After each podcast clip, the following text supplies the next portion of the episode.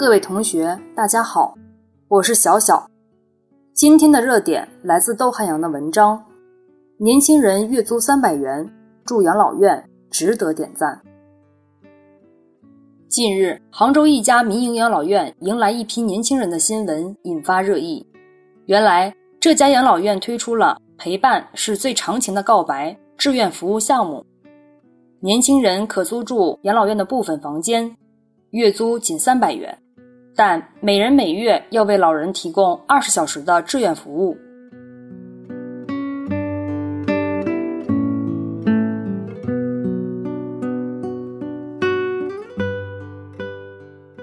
此事一传开，很多人觉得挺新鲜。考察一番发现，这个创意有三个可取之处。首先，对于养老院的老人而言，他们经常面临无人陪伴的尴尬境遇。年轻志愿者的出现，解决了老年人没人陪伴的问题。养老院里迎来了年轻人，在志愿服务时间得到保证的前提下，老人有了新朋友，能在年轻人引导下接触到许多新鲜事物，不仅心灵上得到了慰藉，心态也能跟着变年轻。其次，对于年轻人来说，租住在养老院里服务老人，不仅做了有意义的志愿活动。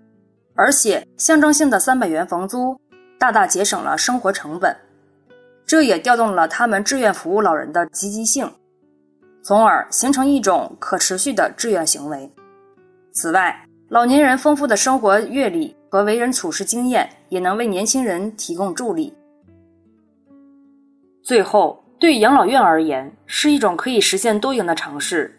与公立养老院一床难求相比，不少民营养老院吃不饱。